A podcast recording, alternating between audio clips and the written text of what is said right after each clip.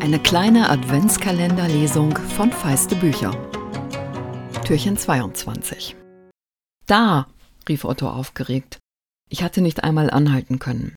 Achilles war einfach über Otto aus dem Fenster gesprungen. Wir waren ausgestiegen und ihm hinterhergerannt. Im Schneetreiben, am Straßenrand, keine 500 Meter vor dem Ortsschild, zeichnete sich dunkel eine sitzende Gestalt ab.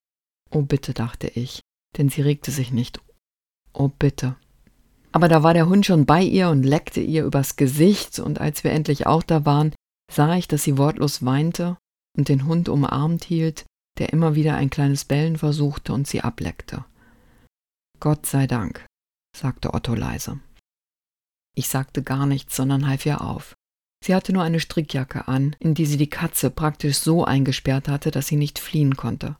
Vielleicht, dachte ich, vielleicht hat sie das gerade warm genug gehalten. Sie fror trotzdem am ganzen Körper, als wir sie ins Auto führten, und vor Aufregung konnte sie nicht sprechen.